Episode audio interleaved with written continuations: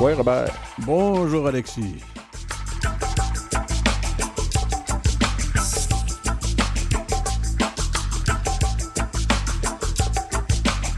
En deuxième partie de, de l'émission, on va recevoir une invitée qui est Madame faite- la présidente. Madame la présidente de la FTQ, de toute la FTQ, pas juste un, un secteur, une fédération, donc la Fédération des travailleurs et travailleuses du Québec. Magali Picard, la première autochtone à occuper ce poste, puis aussi, euh, je pense, la première femme à occuper ce poste. En attendant, on met nos raquettes. euh. Oui, une belle expédition euh, sur, qu'est-ce qu'on appelle en langage colonial, les Monts Grou.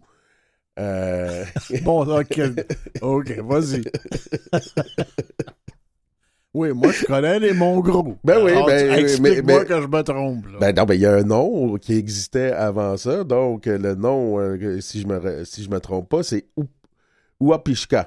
Donc, on va recevoir euh, les. tu vois pourquoi on appelait ça les Monts Gros? On va recevoir donc euh, la, la- la- la- une de, de- l'initiatrice de cette expédition-là, qui va être une expédition qui va réunir donc des gens, des autochtones, des Inuits et des, euh, des non-autochtones.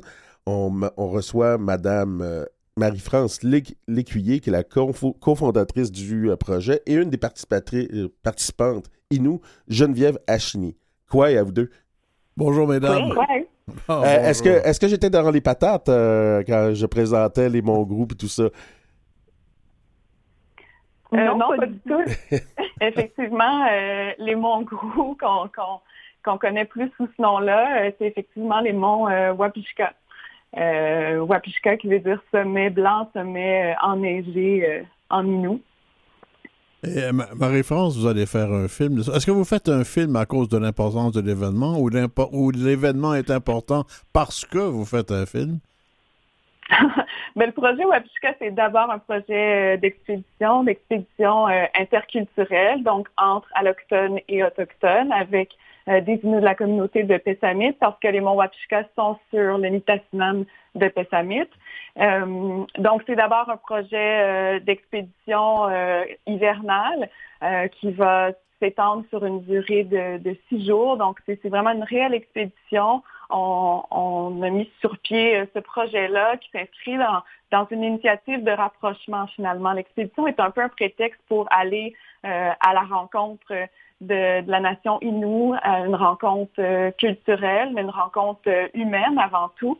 Et pour nous, le contexte de l'aventure, ben c'est c'était euh, un contexte idéal pour euh, initier une rencontre la plus authentique possible parce que c'est un environnement ben, dans lequel on, on est profondément confronté à nous-mêmes, à nos limites, à nos vulnérabilités. Donc, ça vient forcément avec beaucoup d'authenticité, de vérité. Comment, Euh, comment ont été choisis les participants? D'un côté comme de Euh, l'autre? Oui, en fait, on, on a procédé à un appel euh, de dossier. Donc, les gens nous envoyaient des candidatures. euh, puis la sélection des, des participants s'est fait euh, en septembre, à l'automne dernier. On a reçu plus d'une cinquantaine de candidatures. Donc, ça a été tout un travail de sélection. Mais, Et c'était on- quoi? Ah, attends un peu, c'était quoi vos critères de sélection? Ben, contrairement à ce qu'on peut qu'on peut imaginer, là, euh, on cherchait pas nécessairement des gens qui avaient une grande expérience de plein air et d'expédition. Pour la majorité des participants, ça va être une première expédition hivernale. Donc, c'est important pour nous de, sélectionner des gens qui avaient euh, des motivations très alignées avec la mission et les valeurs du projet, donc qui avaient envie de ce- cette rencontre-là et qui se voyaient un peu comme des acteurs de changement dans, dans leur milieu, dans leur communauté, euh, qui se sentaient euh, chargés de cette mission-là, finalement, de, de contribuer à créer des ponts entre, entre autochtones et allochtones et qui avaient vraiment une curiosité, une ouverture, puis une envie d'aller à, à la rencontre de l'autre à travers ce Pour, projet-là. pour éviter les gens qui auraient eu juste le goût de faire un party en raquette, hein? Ah ben, ça va être loin d'être un party. C'est vraiment, c'est vraiment une expédition d'envergure. Euh, C'est un grand défi euh, physique, psychologique, technique aussi. Donc, ça vient avec beaucoup d'apprentissage pour tout le monde. Euh, mais effectivement, qu'on voulait pas seulement des gens qui avaient envie de relever un défi physique.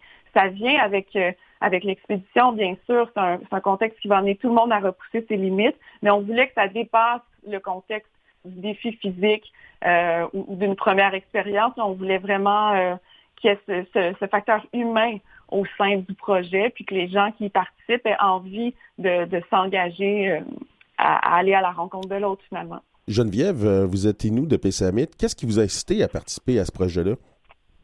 Mon Dieu, moi, pour ma part, j'avais plusieurs raisons à participer à ce projet-là. Le projet Wapishka est un projet que j'avais déjà entendu parler auparavant, que je trouvais quand même super intéressant.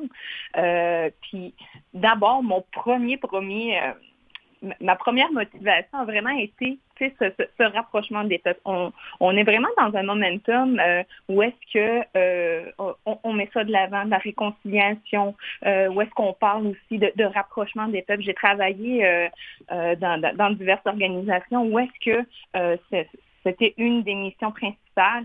Et dans le fond, ça a été ma première motivation c'était vraiment de, de, de, de, pouvoir justement bâtir des relations euh, mutuellement, mutuelles dans le fond, où est-ce que justement on était dans un esprit de oui, euh, collaboration, mais aussi beaucoup, beaucoup de respect et d'égalité également, puis d'équité. Est-ce que les gens se connaissent déjà, les participants, et ils sont combien? Ben, euh, en fait, oui, les participants, nous nous connaissons parce que je fais partie des, des, participantes également. Euh, on a eu une première rencontre en vrai parce qu'on a quand même eu des, des rencontres virtuelles avant cela. On, on s'est rencontrés euh, en vrai dans le dans le territoire ancestral des, des canapés, dans le site traditionnel Canapeute. Puis ça a été quelque chose quand même de très intéressant où est-ce que on a vraiment mis en évidence les valeurs culturelles. C'était vraiment dans une notion de partage, mais il y avait également beaucoup d'apprentissage euh, en lien avec le plein air. Euh, j'en ai appris vraiment beaucoup. Puis euh, il y a des choses qui sont similaires, d'autres non. Fait que c'est quand même, c'était quand même vraiment intéressant. Est-ce qu'il y a une équipe de tournage qui est à part des participants? À ce moment-là, je pense que c'est vraiment ma, pour répondre. Oui, je vais répondre à cette question-là. En fait, euh, on va être une petite équipe de tournage composée de, trois personnes, moi-même euh, qui va être la, réalisatrice du projet documentaire, puis il va y avoir euh, un photographe avec nous, David Bellan, qui est aussi le cofondateur du projet. Donc, c'est avec lui que, que j'ai démarré ce, beau projet-là. Et Marc-André Bilodeau, un directeur photo, qui va être donc le, caméraman aussi durant l'expédition. on, on, participe à toutes les étapes du projet. Donc, euh, c'est une approche documentaire participative. On va prendre part à l'expédition. On participe à chacune des étapes aussi de, préparation avec l'ensemble du groupe. D'abord pour créer des liens, mais parce qu'une fois sur le terrain, ben nous aussi, on, doit seulement euh, on, doit non seulement faire l'expédition, mais traîner tout l'équipement, euh, photo, vidéo, caméra pour réaliser un film en contexte d'aventure, ce qui est en soi un grand défi. Mais donc, on fait partie à proprement dit des membres d'expédition. Vous avez parlé d'une expédition qui a duré six jours. D'un coup, il fait pas beau, mm. puis ça dure euh, dix jours, onze jours. Avez-vous assez de biscuits? il y a effectivement des plans de, sécurité, des plans de contingence qui ont été développés avec euh, ben, les trois leaders d'expédition. C'est des guides d'expédition d'expérience euh, qui, qui, ont travaillé vraiment au, développement bon, euh, de toute la planification logistique, technique de l'itinéraire. On a un plan d'urgence. Donc, c'est sûr que nous, euh, on, prévoit faire la traversée en six jours. Euh, on, est tributaire de la météo, des conditions hivernales. On sait qu'une fois sur le plateau montagneux, ben, il faut, on va forcément faire face à, de l'imprévu. ça fait partie de l'aventure, mais donc on, a vraiment un, plan pour que tout se passe de manière sécuritaire. Et ben, la, traversée, c'est l'objectif, mais c'est possible aussi que qu'en cours de route, euh, on, ne fasse pas la traversée qui est prévue. Ça fait partie des scénarios et on va, on va s'adapter euh, à ce, que, à ce que les montagnes nous réservent. Il y a des tensions en ce moment entre les utilisateurs euh, de ces montagnes-là, Wapishka, et qui sont à pied, en raquette ou en, ski de fond, et les, les motoneigistes. Est-ce que euh, vous pensez que vous allez croiser certains motoneigistes euh, au travers de votre expédition? Mais nous, on a fait le choix justement d'effectuer la traversée euh, plus vers la fin de la saison hivernale. Donc, ça va se faire la première semaine du mois d'avril. Et le, pic, si on veut, de la saison des motoneiges, c'est plutôt au mois de mars. Donc, les, les chances sont pas nulles, mais on espère justement, on a choisi cette fenêtre-là parce que c'est une fenêtre où les montagnes sont moins fréquentées par, par les motoneigistes. Donc, on, on espère on espère avoir une, certaine tranquillité là, sur, sur la montagne, mais je pense que de plus en plus, les relations euh, sont harmonieuses, tout le monde euh, a un respect pour euh, la pratique des différents sports. Donc, puis c'est un territoire qui est tellement vaste. Nous, on va pas nécessairement aller dans les zones qui sont très fréquentées par, les motoneiges. Donc, je pense que chacun peut trouver son espace. C'est pas quelque chose qui, qui m'inquiète personnellement. L'idée d'appeler ça Wabishka, est-ce que c'est pour essayer de faire un petit peu de sensibilisation quant à la toponymie qu'on qu'on devrait retrouver, euh, selon plusieurs, euh, la toponymie des nations autochtones, qu'on devrait retrouver aussi dans notre visuel, dans notre euh, esprit collectif? Mais ben, pour moi, c'était vraiment important qu'on appelle ce territoire-là par son nom d'origine. on, voit souvent souvent l'appellation Mongrou, puis parfois entre parenthèses, Wapishka. Euh, nous, euh, dans le cadre du projet, puis euh, avec les, gens dans mon entourage, on a plutôt le réflexe inverse. On, dit d'abord l'appellation Mon Wapishka, puis parfois en parenthèse Mongrou pour aider les gens à se situer. Mais de plus en plus, je dirais que moi-même, j'ai tendance à, enlever les Mongrou parce que bon, les gens poseront la question tout simplement s'ils ont besoin de se situer. Je sais pas, Geneviève, peut-être euh, euh, quelle importance ça a pour toi? Dans votre ben, projet de dans votre projet de scénario, excusez-moi, Geneviève, j'aurais bien, j'aurais bien aimé vous entendre là-dessus aussi. OK, vas-y, vas-y. Oui. Ben, dans le fond, c'est vraiment pour faire du pouce. Euh, je vais faire du pouce avec ce que Marie-France vient de dire. Tu sais, dans le fond, pour, pour moi aussi, je trouve que c'est quand même intéressant de d'appeler ça comme comme qu'on les appelait avant. Euh, puis euh, ça, revient encore un peu sur la réappropriation de la culture, la puis l'occupation du territoire un peu plus dans un point de vue, euh, de mon point de vue inou à moi. Puis je trouve que c'est super intéressant également de, le projet Wapishka, pour moi, ça aurait pas pu s'appeler le projet GROU. Oui. c'est un peu comme la rivière Bersimis. son vrai nom, ça devrait être quoi? Oh, mon Dieu, ça, ça, je ne serais pas prête à répondre à cette question-là comme ça. Bon, ben, trouvez-nous la réponse. Parce qu'Alexis va se fâcher. a raison. Dans votre projet de scénario, euh, Marie-France, il est question d'insérer dans cette aventure-là, in, situ, dans, la neige, des mhm. interviews avec euh, des personnes plus âgées. Hein? Oui, en fait, on souhaite, dans le cadre du projet documentaire, aller à la rencontre euh, d'aînés de la communauté spétamite qui ont vécu euh, l'époque du nomadisme comme mode de vie, qui ont pris part donc à des grands déplacements, des grands voyages sur le territoire en hiver pour euh, ben, avoir accès à, leurs récits, à leurs témoignages, puis surtout à, à, leur vision du rapport avec le territoire parce que ce rapport-là a changé au fil des générations et pas le même entre, entre les Inuits et les Allochtones. Donc, de pouvoir mettre en contraste une rencontre à la fois interculturelle, mais aussi intergénérationnelle, on trouvait intéressant de leur donner la parole. Est-ce que ces tournages se seront faits avant l'expédition?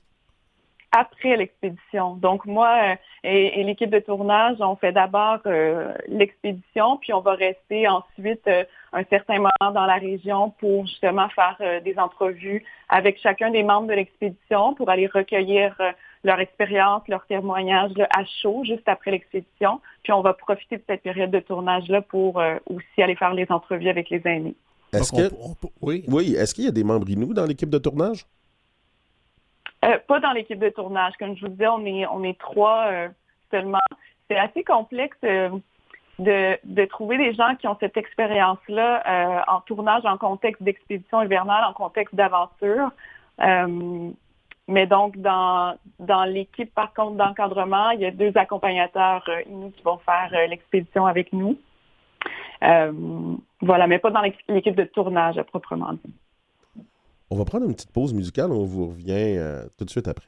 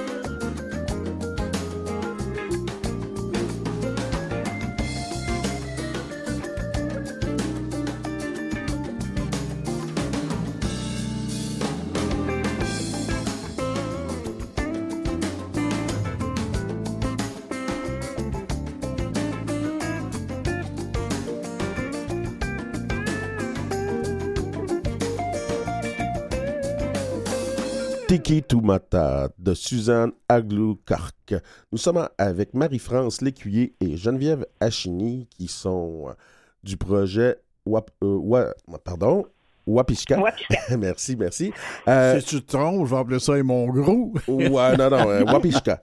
Euh, donc, les sommets enneigés, une belle expédition réunissant des Autochtones et des non-Autochtones.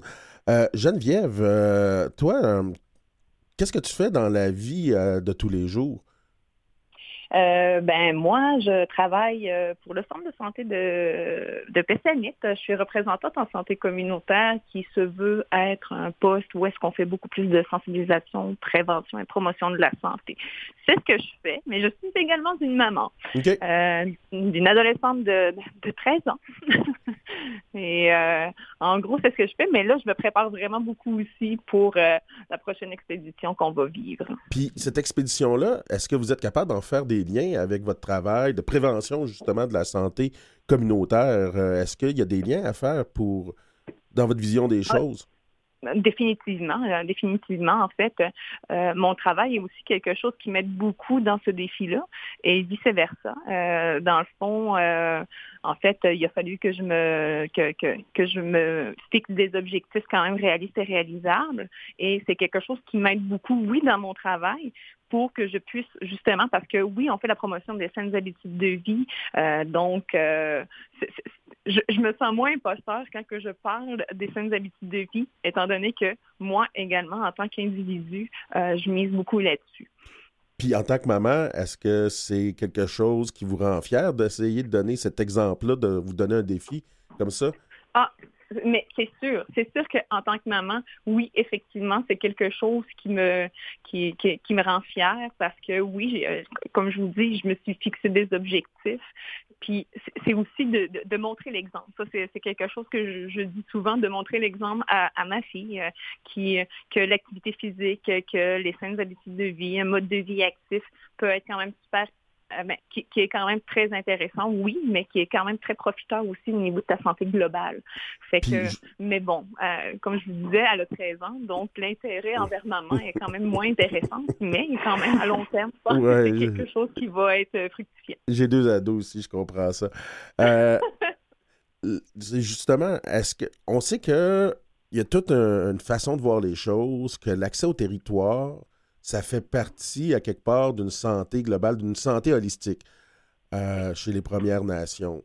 Est-ce que dans votre travail, cet accès au territoire-là, c'est quelque chose que vous essayez de, de- de réaliser, de promouvoir? Euh, c'est sûr que dans, c'est sûr que là présentement, je suis vraiment dans le secteur santé. Oui, c'est sûr qu'on veut essayer de promouvoir euh, des activités quand même plus culturelles. Tu sais, mettons, de plus en plus, on fait des activités, ben, on, on prévoit des activités euh, qui sont en lien, euh, mettons, euh, faire de la raquette, mais euh, vous savez, des fois, il faut, faut y aller petit à petit. Il faut commencer euh, au bas de la montagne, puis par suite gravir euh, le, le, le, la montagne. Fait qu'il faut vraiment y aller étape par étape. C'est faire la, la, la, la- promotion des saines habitudes de vie. Ça peut commencer par encourager les gens à aller faire de la marche, tout simplement aussi. Euh, puis pour les autres euh, qui sont quand même plus actifs, euh, c'est euh, mais ça dépend encore là. Ça dépend toujours du public. C'est sûr que là, c'est vraiment, c'est mon travail, c'est vraiment euh, pour toute la population, mais de plus en plus, oui, euh, l'activité physique qui est culturelle est vraiment mise de l'avant, mais euh, les autres ne sont pas non plus, sont pas, je vais dire ça comme ça, sont pas dénigrés. On, on Mhm. encourage vraiment les gens à être plus actifs. D'un point de vue culturel, vous me parlez de, de- de culturel. C'est quoi le, le- le lien culturel que vous ressentez dans cette euh, expédition-là? Euh, ben, en fait, il y en a beaucoup. Euh, ben, il y en a beaucoup. Oui, d'abord, juste euh, être en présence physique dans le territoire, c'est vraiment quelque chose de... de, de, Quasiment spirituel? quelque chose... Pardon? De quasiment spirituel, on pourrait dire? Euh, je dirais pas jusqu'à dire oui spirituel pour la simple raison que euh, c'est de se sentir un peu euh, ben, le plein air, ça, ça, ça a toujours fait du bien, mais euh, il y a aussi le fait de penser euh, aux, aux ancêtres. Moi, c'est quelque chose qui, qui, qui, qui justement dans ma lettre de motivation que j'ai mentionné. C'est vraiment de reproduire. C'est sûr que ce ne sera pas euh, la même chose. On, nous étions des nomades, les Inuits étaient des nomades avant, euh, mais maintenant, avec la société dans laquelle on vit, c'est difficile de reproduire ce mode de vie-là. Par contre, avec justement cette initiative de plein air, dans cette vision du plein air, c'est quelque chose qui peut être reproduit à court terme. Et euh, j'essaie vraiment de, de, de, de, parce que j'essaye aussi, j'avouerais que j'essaye aussi de me convaincre parce que on sort vraiment de notre zone de confort. C'est vraiment, euh, puis c'est, volontaire. Ce n'est pas dans une dans une vision de mode de survie comme l'était jadis. Par contre, euh, je trouve que c'est quand même hyper important de tenter de reproduire, de tenter de comprendre nos ancêtres aussi, et justement euh, le, le- d'être en présence dans le territoire, euh, mais euh, mais la barre encore un petit peu plus haute, si je peux dire ça comme ça. Je trouve que c'est euh, c'est intense comme sentiment de, de, de, de fierté. Et le côté euh, réconciliation? Le côté réconciliation, en fait, euh, ça c'est euh, Marie-France le mentionnait un peu, c'est que quand tu es dans une situation de, de vulnérabilité comme ça, on, a tendance, l'humain est fait comme ça, on a tendance à justement développer des, des relations humaines vraies. Et c'est, pour ma part, c'est ma vision des choses pour pouvoir pour pouvoir développer euh, des, des- ben, cet esprit de réconciliation là. Je trouve que euh, il faut être vrai, il faut être authentique, il faut mettre de l'avant des valeurs qu'on qu'on ne met peut-être pas en, en évidence dans la vie de tous les jours. Donc euh, pour moi, la réconciliation dans ce projet-là, ça se résume vraiment avec le fait que c'est ça, on se met dans une situation de vulnérabilité et on crée des liens réels, vrais et égalitaires, euh, de façon très respectueuse également. La guérison, la rencontre vers l'autre, ça fait tout le temps dans la langue du colonisateur en français. Est-ce que vous allez donner des cours de- d'Inou euh, aux participants non autochtones? Ben, en fait, euh, justement, lors de notre dernière rencontre, euh, oui, c'est vrai qu'on parle souvent en, français et tout ça pour que tout le monde puisse, euh, puisse se comprendre. C'est dans la normalité des choses, puis c'est correct. Par contre, euh, moi, je me suis quand même amusée à, à- c'est quelque chose que je m'amuse encore à faire, mais euh, de mettre au défi les gens, que justement, où est-ce que l'inou n'est pas leur première langue. Tu sais, d'apprendre, mettons, cinq mots, ce serait déjà ça. Fait que oui, effectivement, c'est, quelque chose que moi, pour ma part, j'essaie de mettre en évidence aussi. Vous voyez commencer par la description des neiges différentes. hein, Il y a plusieurs mots pour ça. Oui, oui, oui, effectivement. C'est sûr que euh, à ce moment-là, mais ça aussi, ça devient un enjeu également. hein. Euh, en fait, quand que, euh, dans le fond, avec la sédentarisation, les gens ne vont, vont moins dans le territoire et tout ça. Donc, l'apprentissage de ces mots-là devient quand même plus difficile, même auprès des Inuits. Donc, euh, euh, c'est aussi une réappropriation de ce langage-là qui est totalement différente de ce qu'on peut connaître ici dans, le, dans la communauté, par contre. Euh, par exemple. Madame Lécuyer, est-ce que c'est euh, en terminant quelque chose qui pourrait se reproduire ou c'est juste un projet pour une fois?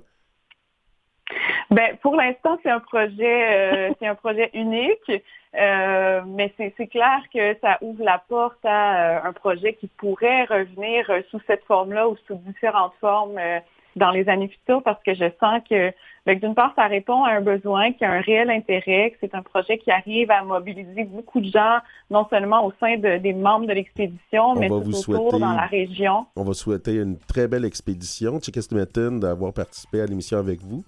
Bon succès, Niat. Notre fiche. Bon trajet. Merci beaucoup pour l'invitation.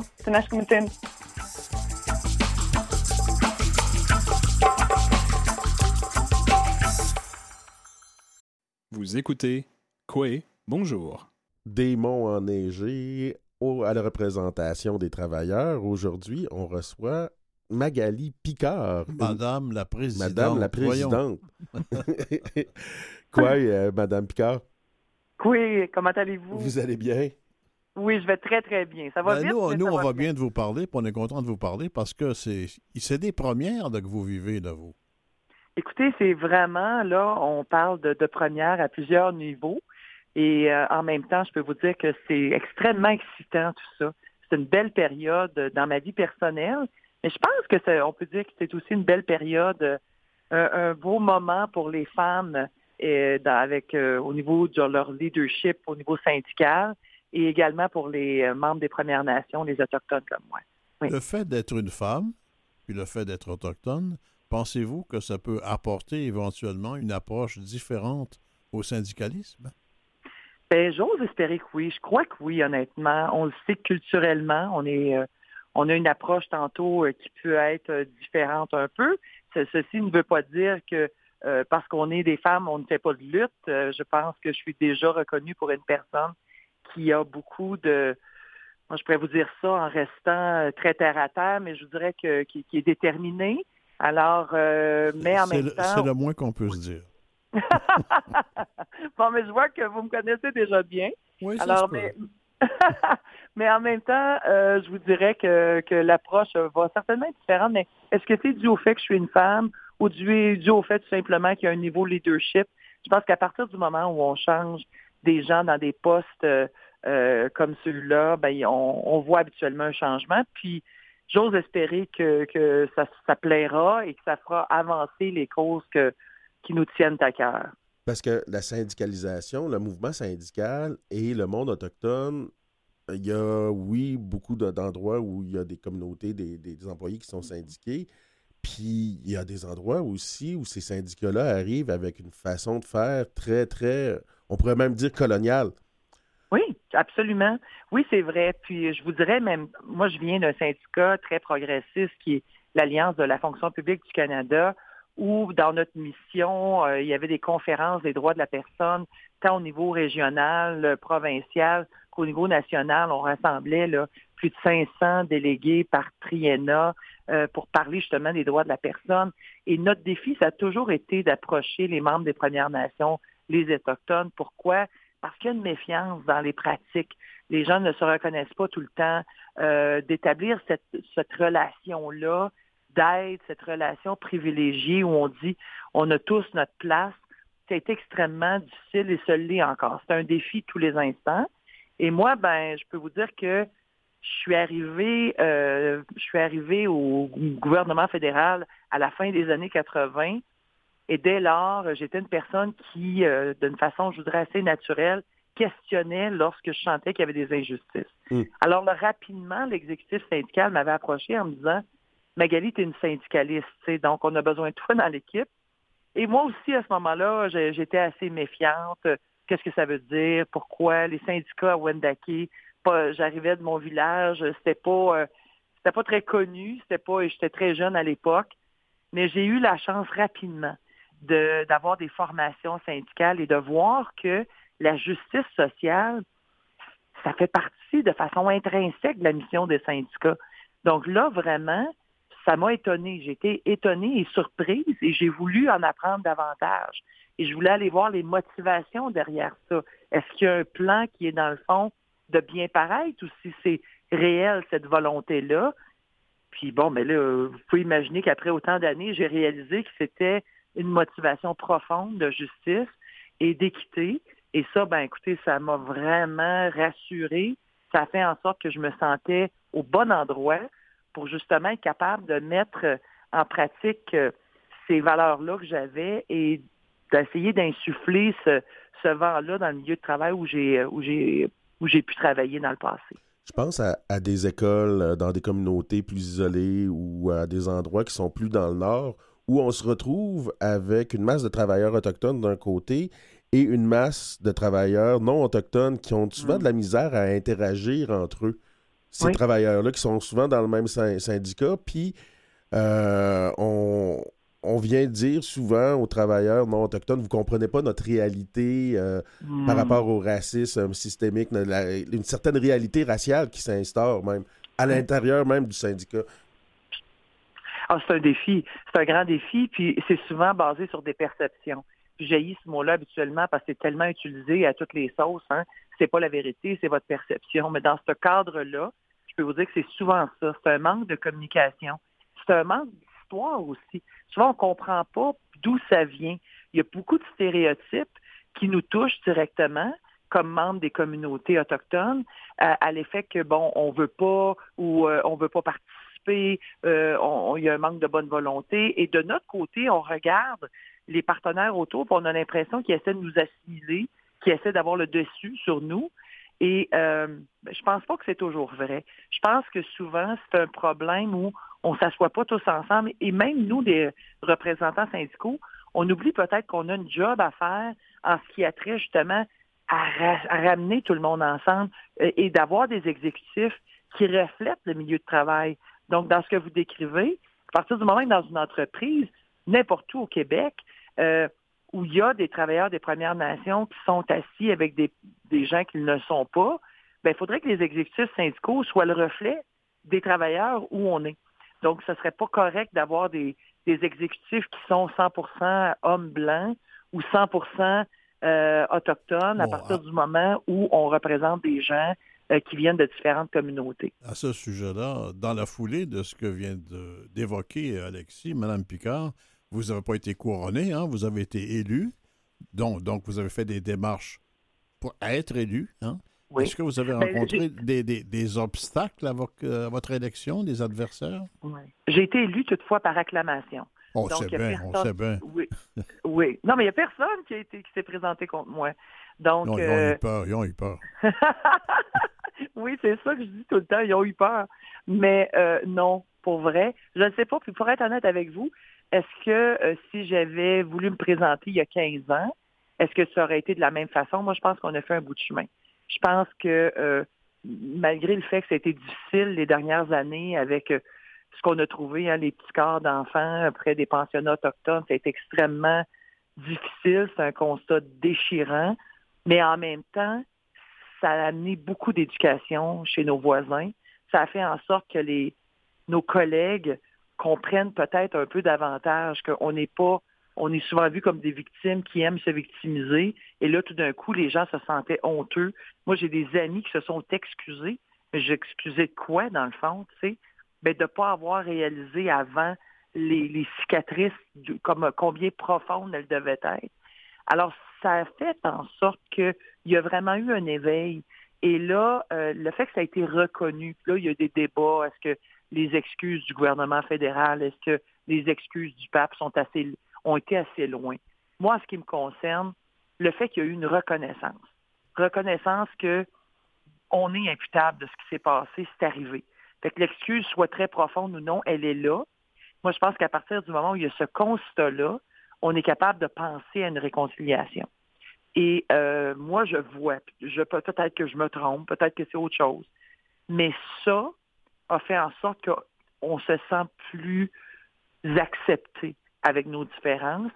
Et en tout cas, ça a fait en sorte, moi, que j'ai fait une campagne depuis euh, juin dernier. Ça a été une longue campagne parce que le congrès de la FTQ devait avoir lieu à la fin novembre, mais avec la COP à Montréal, ça a été remis, le palais des congrès a été pris d'assaut, si vous voulez, par la COP 15 et on a été remis finalement à, à la mi-janvier. Donc, je dis tout le temps que j'ai pas fait une course au leadership, mais un marathon au leadership tellement que ça a été long. Mais euh, ça pour vous dire que j'en ai vu. J'ai fait le tour du Québec, j'ai vu des travailleurs de partout, des gens des communautés et également euh, dans, dans toutes les villes du Québec. Et beaucoup m'ont parlé de ça, de, de ce qui s'est passé dans les dernières années, comme combien c'était un constat difficile pour les Québécoises et les Québécois.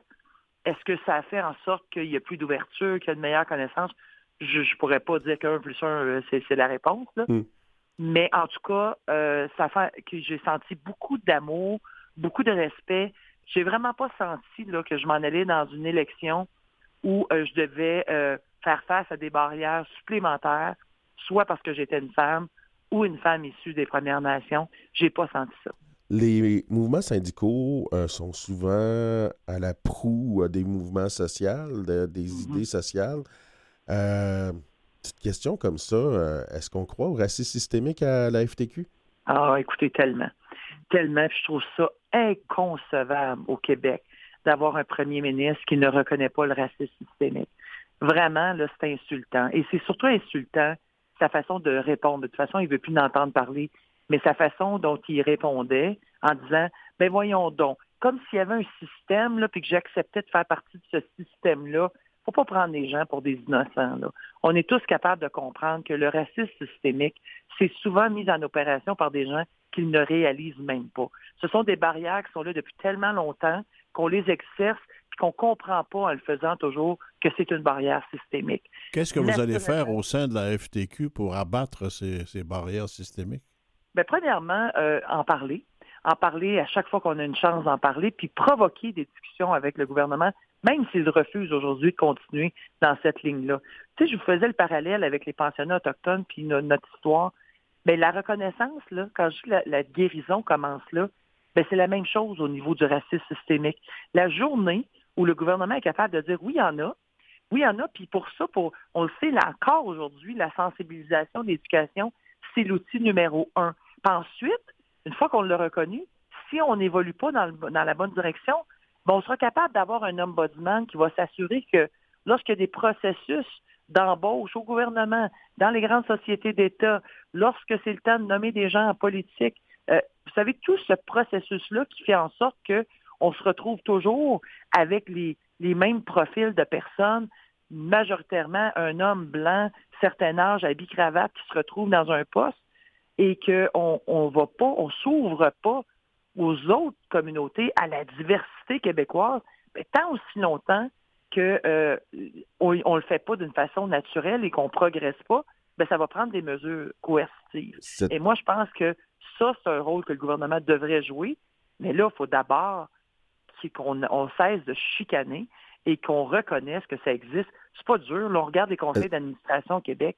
On le voit. Là, Est-ce qu'on est capable de reconnaître que ça peut exister au sein même de la FTQ? Ah ben certainement, certainement, on n'est pas différent comme organisation. Et je vous le disais, puis je- mon message est aussi vrai pour les gouvernements, les grandes entreprises que pour la FTQ. Ce sont des barrières qui sont là souvent, même si on, a- certains- on, est, on en parle, mais de réaliser dans nos gestes quotidiens que ce qu'on fait, c'est une barrière. C'est dans le fond de continuer un système qui existe depuis toujours, de s'entourer de gens semblables à nous, avec qui on se sent bien ou on se sent en famille, parce qu'il n'y a pas de différence ben c'est ça, des barrières systémiques. Donc oui, il y en a, il y en a dans les syndicats, il y en a auprès du gouvernement, certainement. Et c'est cet éveil-là, mais c'est vraiment une évolution et c'est un constat collectif qu'on fait. Et moi, je suis convaincue que euh, ben, la vérité, c'est qu'au moins à la FTQ, on en est conscient, puis on reconnaît que ça existe, et on a des formations, et on fait des formations auprès de nos membres, justement pour qu'il y ait cet éveil-là. Et c'est pour ça aussi que je crois qu'un jour, la pression sera assez grande sur le gouvernement, qui vont être obligés, de, de- de- en tout cas, de, de le reconnaître et d'adopter des mesures pour essayer d'enrayer ça. Magali, et de Ma- faciliter la suite. Magali Picard, dites-nous en terminant là, Oui. cette entrevue, qu'est-ce que vous avez dit aux promis, aux membres pour être finalement élus à l'unanimité? Ah, c'est une bonne question. Vous savez, j'ai fait plusieurs entrevues. C'est la première fois qu'on me la pose. J'ai pas fait beaucoup de promesses, pour être honnête avec vous, mais j'ai parlé d'une vision. D'une vision où la FTQ au Québec était pour jouer son rôle, qu'elle a joué longtemps, mais le rôle qu'on s'est peut-être éloigné au cours des dernières années, d'être présent. D'être présent partout, à travers le Québec, dans toutes les communautés, les- la métropole et partout, faire partie des débats de société et de s'assurer que le ton soit assez haut et que les, outils de communication soient assez puissants pour être entendus. Je pense que la FTQ a ce pouvoir-là. Est-ce que, Madame euh, Picard, euh, ça veut dire, euh, parce qu'on reproche souvent à la FTQ d'être un peu corporatif, d'être plus militant, d'être un peu moins corporatif? Ah, complètement. Moi, je suis plutôt en désaccord avec le fait que la, la FTQ est plus corporative. Ben, c'est une vision euh, qu'on a dans Oui, la société de la FTQ. Oui, c'est, je sais, je l'ai entendu. Donc, mais ce que je peux vous dire, c'est que dans le fond, c'est de mettre en lumière ce qui est fait et qu'on ne parle pas assez. Et c'est d'être vraiment présent auprès de nos membres pour qu'on puisse les entendre et partager leur voix. C'est ça notre job et c'est ça que j'ai envie de faire, que la FTQ soit partout et qu'elle soit là pour ses membres. Vous n'avez pas été couronné, mais euh, bon règne quand même. Magali Picard, présidente de la FTQ, euh, c'est un plaisir de vous recevoir à l'émission. Tiens, ouais. Ben, merci. Oui, merci beaucoup de l'invitation. Merci, invité. Bon, au revoir. Au revoir.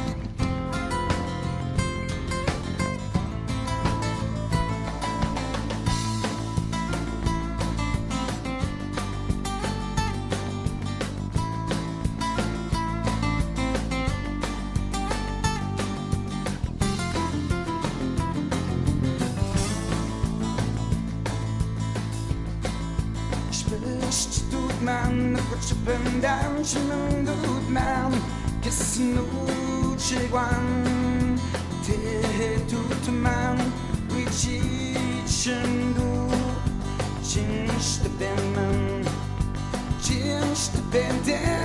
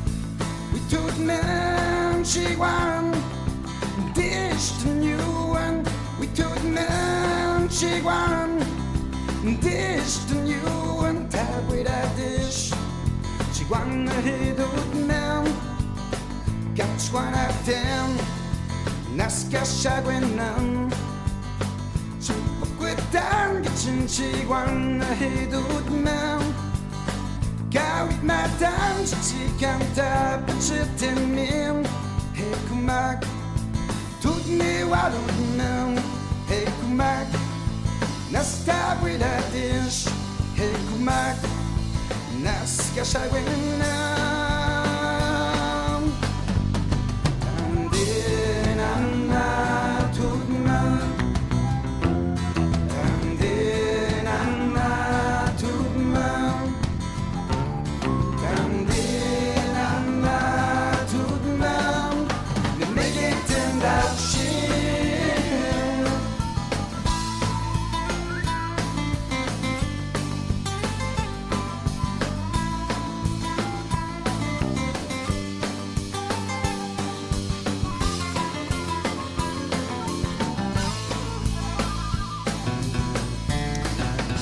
Ishpishti Toutamam de Bill Saint-Onge.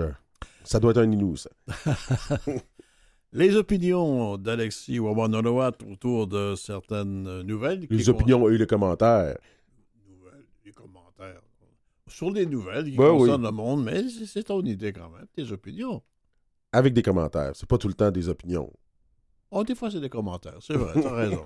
Mais des fois, les opinions, ça paraît. Oui, c'est sûr. Je m'assume là-dedans. Alexis, la communauté de Kanawake héberge depuis quelques semaines deux tipis aux vertus sociales étonnantes. Ces tipis servent aussi bien au ressourcement des patients autochtones venus se faire soigner dans, dans cette région que de lieux d'échange entre les communautés avides de partager leur savoir. Ça me semble être une belle, toute simple initiative. Oui, c'est intéressant.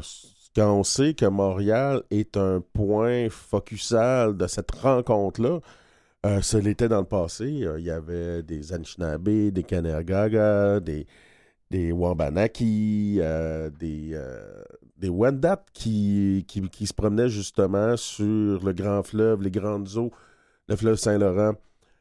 Donc, qu'on puisse euh, aller se réunir à Kanawagé. Puis, rappelons-nous aussi, à l'époque, Kanawagé était aussi la capitale de la Fédération des Sept Feux, était aussi la, capitale de la plus vieille fédération entre alliés euh, autochtones. euh. donc, d'un point de vue historique, d'un point de vue aujourd'hui très pratique, c'est très intéressant comme, comme initiative. Peux-tu m'en parler un peu plus de ce- ce- ce lien qu'il y avait, cette fédération?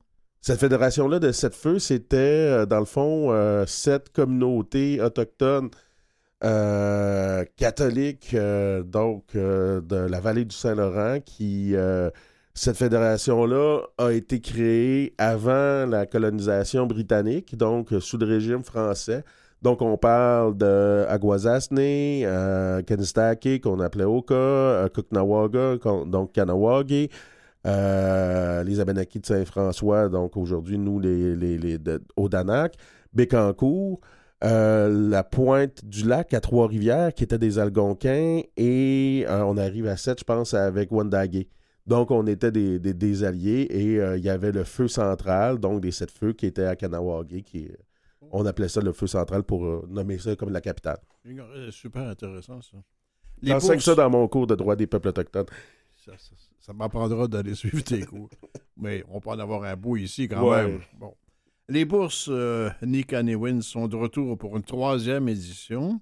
Cette initiative de la Commission de développement économique des Premières Nations du Québec et du Labrador vise à stimuler l'entrepreneuriat chez les membres des Premières Nations. Tu connais ça? C'est toujours ça intéressant? Ben, la- la- la- c'est cette idée-là, justement, de, de pouvoir avoir une autonomie. Tu sais, euh, on, on a un- une certaine problématique dans la mesure où beaucoup des fonds euh, qui vont faire, qui vont créer des emplois dans, beaucoup de communautés proviennent des sources gouvernementales parce que justement, c'était un peu la volonté euh, des États coloniaux de nous tasser du territoire, nous mettre dans des réserves, puis nous rendre dépendants. Donc, euh, des, des initiatives comme ça qui permettent à des personnes autochtones de se, soit se développer une entreprise pour elles-mêmes ou euh, qui va permettre à, d'autres membres, d'autres personnes d'avoir euh, des, des emplois, je pense que c'est quand même quelque chose d'intéressant. Puis euh, la, la- la Commission de développement économique des Premières Nations répète ça à chaque année. Elle est là aussi pour soutenir les entrepreneurs dans leur développement, que ce soit développement de sites web ou des choses comme ça. Donc, ça répond bien à leur mission. Hey, il y a une idée. Il faut absolument que tu, que tu présides ce comité de choix d'une nouvelle figure pour les billets de 20 dollars. on, on veut avoir une figure autochtone. Il y, a- il y a le comité de femmes qui soit, ça s'appelle Change the Bill, là, qui souhaite que ce soit une femme autochtone, peut-être un homme aussi, je ne sais pas. Qu'est-ce que t'en penses? As-tu des noms? Ah, des noms, euh, j'en ai plein en tête. On devrait avoir, on pourrait avoir plusieurs femmes autochtones. Euh, pourquoi on serait obligé d'avoir juste le roi Charles sur nos billets de vin? Hein? Ça, on n'est pas obligé. On n'est pas obligé, je Parce que pense. de toute façon, c'est c'est trop petit, les oreilles vont dépasser. Puis, euh, si on va en Europe, là, l'euro, là, ils ont des figures nationales d'un euh, d'un endroit à l'autre. Pourquoi on serait obligé d'avoir juste une personne sur ces billets-là? Il pourrait avoir une série, une année ou une demi-année. Euh, Mary Axe euh, Early. Après ça, on pourrait avoir d'autres femmes autochtones qui pourraient justement avoir leur honneur puis continuer à circuler. Des vins, aujourd'hui, en plus, les billets de, l'or euh, en plastique, en, en polymère, ils durent pas mal plus longtemps qu'avant. Donc, euh, c'est une façon justement de se sortir de. Je, te- je te verrais moi, là-dessus, c'est- sur un 20 je sais pas. On va attendre quelques années. ouais, peut-être que je sois mort. La seule aussi, que je serais moins d'accord, ce serait Catherine Ketakawita. Ça, ça doit m'interroger. Euh, ouais, ben, on, on- on va laisser ce débat-là à d'autres. Oui, absolument. Des cours de cuisine comme outil de décolonisation. Hein? Jodie Robson, une boulangère cri et narcota de Première Nation au Canis, en Saskatchewan, utilise ses connaissances de la nourriture traditionnelle pour créer des liens entre autochtones et non-autochtones à Regina? Bonne idée. Ben oui. Guérison. Dans cette guérison-là, parce qu'on parle de réconciliation, c'est le terme qui est- qui est- qui est- qui qu'on entendait aussi avec nos premiers invités aujourd'hui. Mais euh, il y a la, rec- la co- la reconnaissance de la vérité, la guérison et un jour cette réconciliation-là. Dans cet esprit de guérison-là, pourquoi pas? Quand on pense aux archives, parfois on voit des choses intéressantes. On a vu récemment des archives sur le tournage du film Magaguk. Je ne sais pas si tu l'as vu à l'époque. Oui, Hein, C'était d'après le roman de Yves Thériault. Là. c'est un japonais, je pense, à Gakuk. Oui, c'est vrai. C'est vrai, mais c'était un secret à l'époque. Il fallait pas le dire. Il fallait qu'il- qu'on Ah, pense qu'il soit Inuit. Ouais, Inuit. Inuit, ouais. Mais c'était pas le cas. Mais c'était une belle histoire. C'était une belle histoire, oui. Moi, je le vois encore sur sa banquise avec le phoque et tout ça. Dans l'igloo. À l'igloo, à l'époque. Tout Dans le grand igloo communautaire. euh, Oui. Et on va passer à d'autres choses parce qu'on va tomber sur des drôles de, de, zigoutos. Quand on parle de, films et qu'on parle de documentaires par rapport aux Autochtones, par rapport aux Inuits aussi, j'en ai vu des. Tu sais, du genre qu'on veut pas revoir. Ça existe aussi.